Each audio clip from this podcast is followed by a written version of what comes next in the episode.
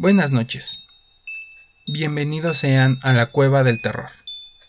Soy su presentador Echo y esta noche les he traído una historia del autor Horacio Quiroga de su libro Cuentos de Amor, Locura y Muerte. En lo personal es una de mis historias favoritas y yo espero que disfruten tanto escuchándolo como lo disfruté yo al momento de hacer este podcast. Espero les gusten este tipo de dinámicas. Y bueno, sin más por el momento, comencemos.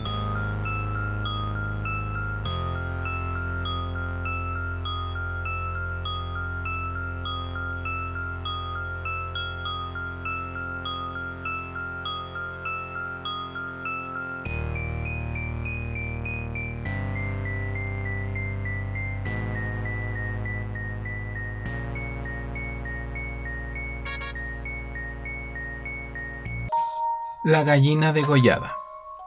Todo el día, sentados en el patio en un banco, estaban los cuatro hijos idiotas del matrimonio Mazzini Ferraz.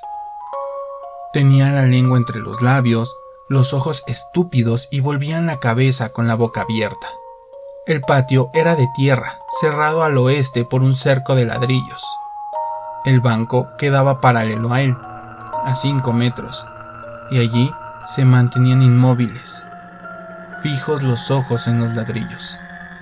Como el sol se ocultaba tras el cerco, al declinar los idiotas tenían fiesta. La luz enseguecedora llamaba su atención al principio. Poco a poco sus ojos se animaban, se reían al fin estrepitosamente.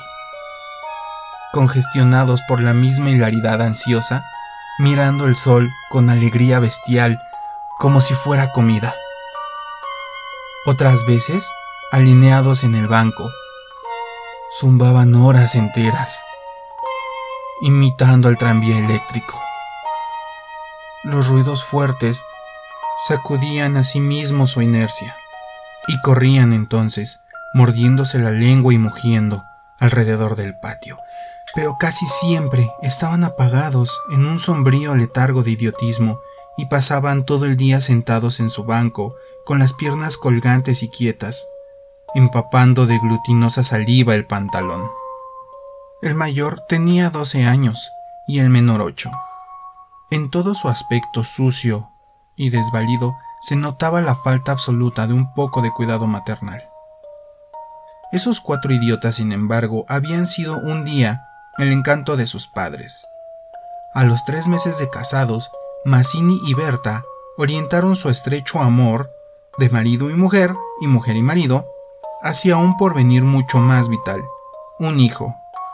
¿Qué mayor dicha para dos enamorados que esa honrada consagración de su cariño, libertado ya del vil egoísmo de un mutuo amor sin fin ninguno, y lo que es peor para el amor mismo, sin esperanzas posibles de renovación. Así lo sintieron Mazzini y Berta. Y cuando el hijo llegó, a los 14 meses de matrimonio, creyeron cumplida su felicidad. La criatura creció bella y radiante hasta que tuvo año y medio. Pero en el vigésimo mes, sacudieronlo una noche convulsiones terribles y en la mañana siguiente no conocía más a sus padres. El médico lo examinó con esa atención profesional que está visiblemente buscando la causa del mal en las enfermedades de los padres. Después de algunos días, los miembros paralizados recobraron el movimiento, pero la inteligencia, el alma, aún el instinto, se habían ido del todo. Había quedado profundamente idiota, baboso, colgante, muerto para siempre sobre las rodillas de su madre. Hijo, hijo querido, sollozaba ésta, sobre aquella espantosa ruina de su primogénito. El padre, desolado, acompañó al médico afuera. A usted se le puede decir. Creo que es un caso perdido. Podrá mejorar, educarse en todo lo que le permita su idiotismo, pero nada más allá. Sí, sí, asentía Mazzini. Pero dígame, ¿usted cree que es herencia que... En cuanto a la herencia paterna, ya le dije lo que creí cuando vi a su hijo. Respecto a la madre, hay ahí un pulmón que no sopla bien. No veo nada más. Pero hay un soplo un poco rudo. Hágale examinar bien. Con el alma destrozada de remordimiento, Mazzini redobló el amor a su hijo, el pequeño idiota que pagaba los excesos del abuelo. Tuvo asimismo que consolar, sostener sin tregua a Berta, herida en lo más profundo por aquel fracaso en su joven maternidad. Como es natural, el matrimonio puso todo su amor en la esperanza de otro hijo. Nació este, y su salud y limpidez de risa reencendieron el porvenir extinguido. Pero a los 18 meses, las convulsiones del primogénito se repetían, y al día siguiente amanecía idiota.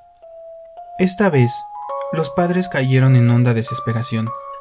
Luego, su sangre, su amor estaban malditos. Su amor sobre todo, 28 años él, 22 ella, y toda su apasionada ternura no alcanzaba a crear un átomo de vida normal.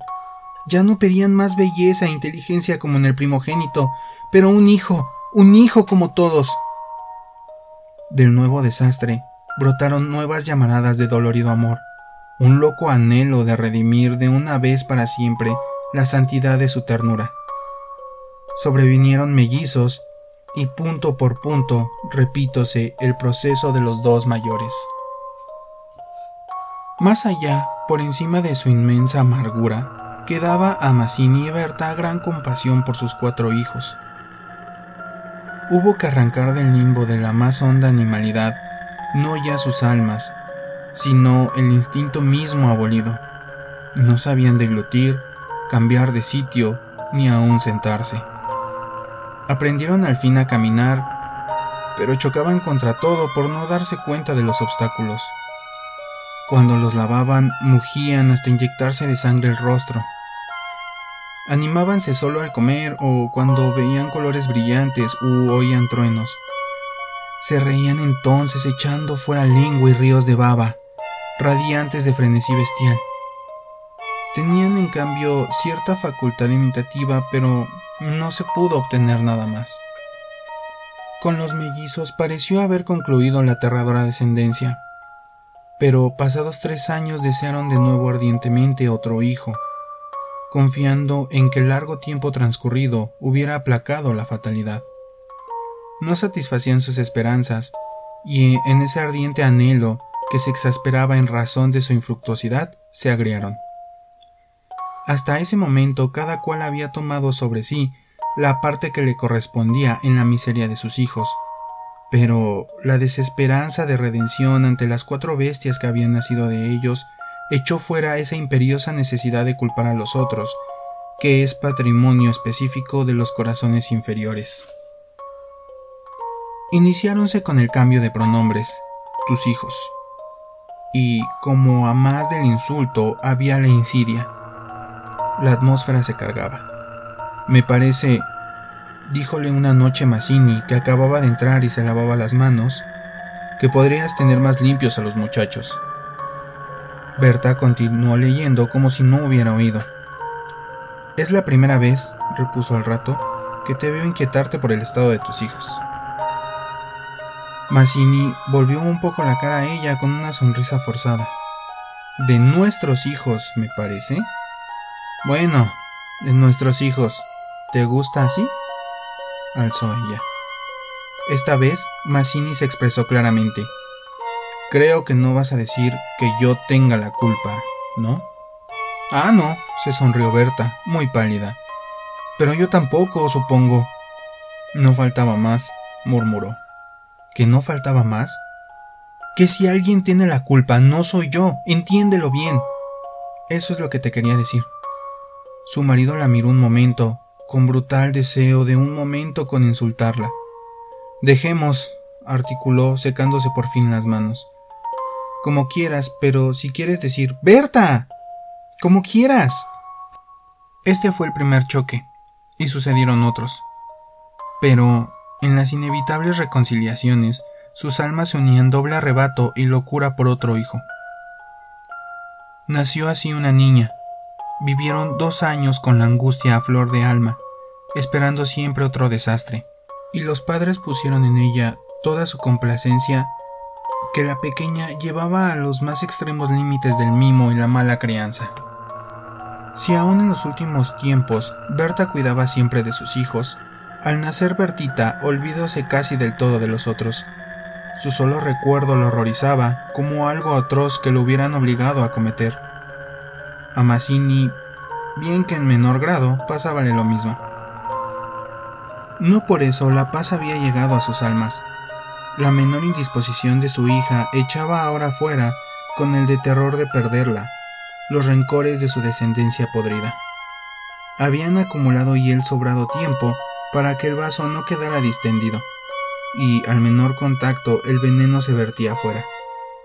Desde el primer disgusto emponzoñado, habíanse perdido el respeto, y si hay algo que el hombre se siente arrastrado con cruel frunción, es cuando ya se comenzó a humillar del todo a una persona.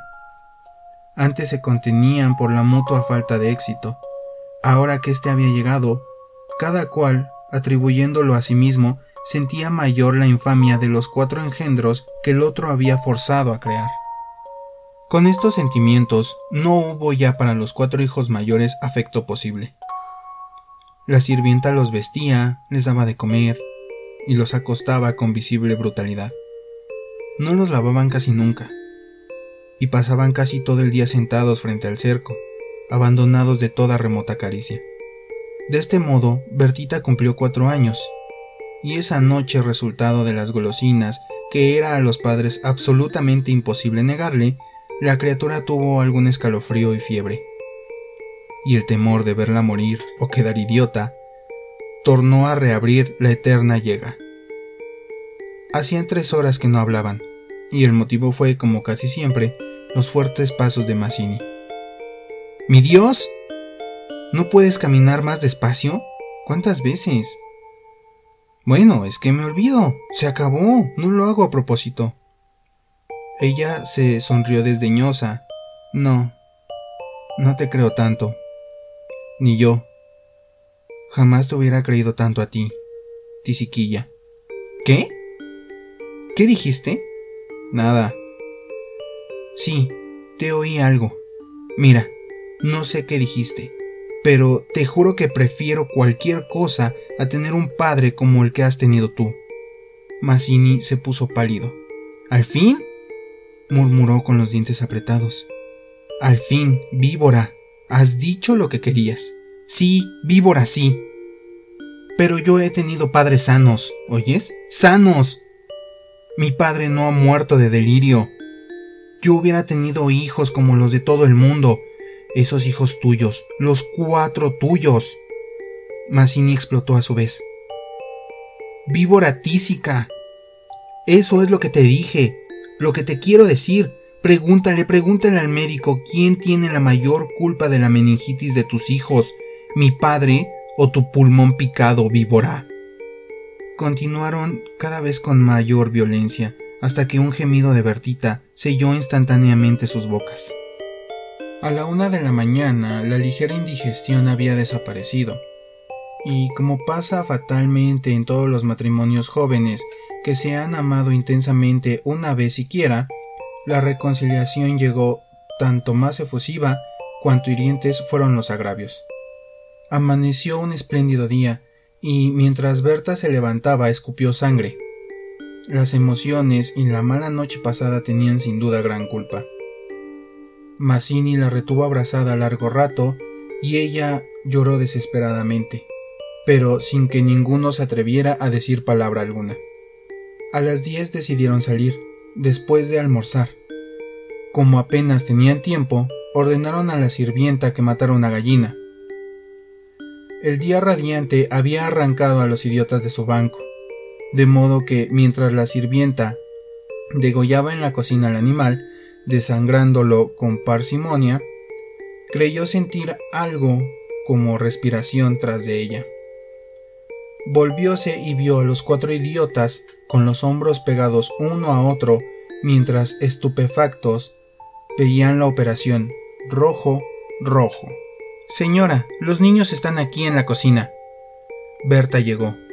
No quería que jamás pisaran allí, y ni aun en esas horas de pleno perdón, olvido y felicidad reconquistada, podían evitarse esa horrible visión, porque, naturalmente, cuanto más intensos eran los raptos de amor de su marido e hija, más irritado era su humor con los monstruos. Que salgan, María, échelos, échelos, le digo. Las cuatro pobres bestias, sacudidas brutalmente, empujadas, fueron a dar a su banco.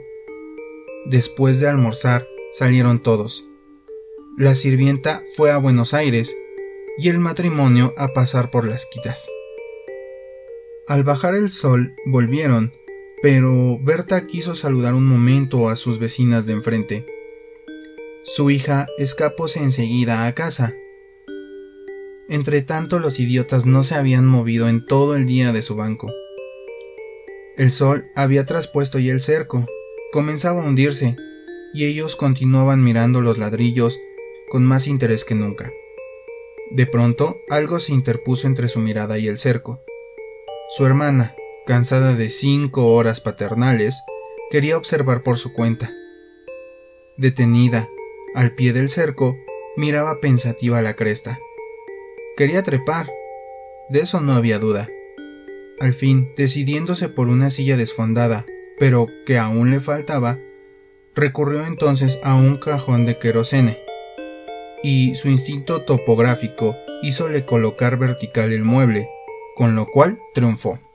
Los cuatro idiotas, con la mirada indiferente, vieron cómo su hermana lograba pacientemente dominar el equilibrio y como en puntas de pie apoyaba la garganta sobre la cresta del cerro.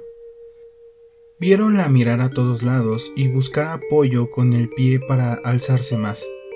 Pero la mirada de los idiotas se había animado. Una misma luz insistente estaba fija en sus pupilas.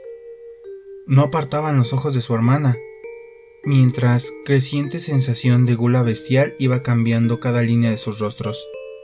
Lentamente avanzaron hacia el cerco. La pequeña, que había logrado calzar el pie, iba ya a montar a horcajadas y a caerse del otro lado. Seguramente, sintiéndose cogida por la pierna, debajo de ella, los ocho ojos clavados en los suyos le dieron miedo. Soltadme. Déjame. gritó sacudiendo la pierna, pero fue atraída. Mamá. ¡Ay! Mamá. Mamá. Papá. lloró imperiosamente. Trató aún de sujetarse del borde, pero. pero siendo arrancada, cayó. Mamá. ¡Ay! Ma. No pudo gritar más.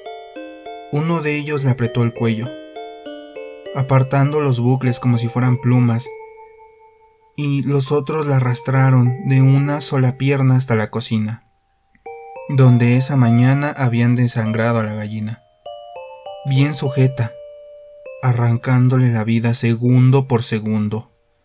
Mazzini, en la casa de enfrente, creyó oír la voz de su hija. Prestaron oído, inquietos, pero no oyeron más con todo, un momento después se despidieron, y mientras Berta iba a dejar su sombrero, Mazzini avanzó en el patio. Bertita. Nadie respondió. Bertita. Alzó la voz ya alterada. Y el silencio fue tan fúnebre para su corazón, siempre aterrado, que la espalda se le heló de horrible presentimiento. Mi hija. Mi hija corrió ya desesperado hacia el fondo. Pero al pasar frente a la cocina, vio en el piso un mar de sangre. Empujó violentamente la puerta y lanzó un grito de horror. Berta, que ya se había lanzado corriendo a su vez al oír el angustioso llamado del padre, oyó el grito y respondió con otro. Pero al precipitarse en la cocina, Mazzini lividó cómo la muerte se interpuso, conteniéndola. ¡No entres! ¡No entres! Berta alcanzó a ver el piso inundado de sangre. solo pudo echar sus brazos sobre la cabeza y hundirse a lo largo de él con un ronco suspiro.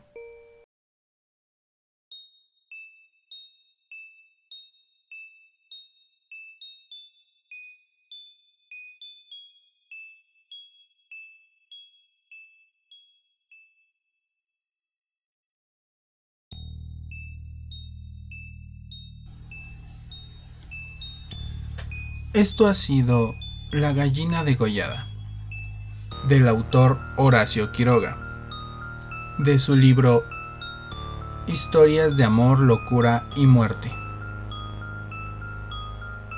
Quizás más que aterrador, la historia ha sido perturbadora.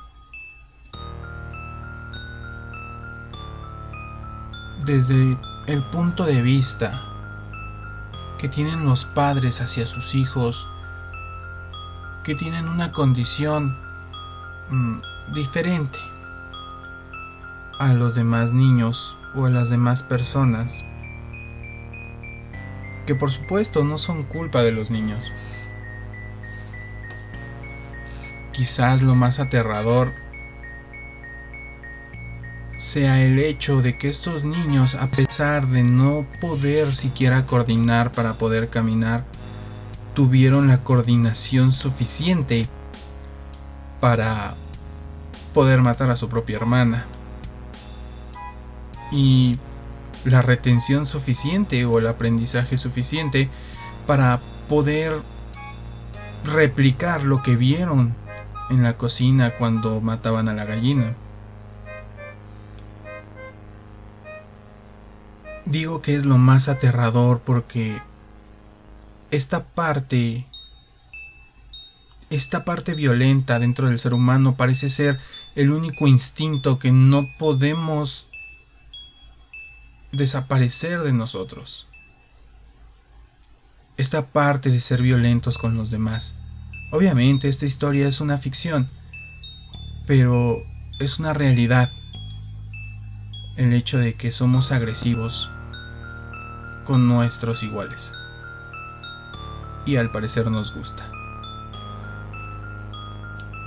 Bueno, esto ha sido todo por esta noche. Les agradezco infinitamente el tiempo que se han tomado para escuchar este podcast.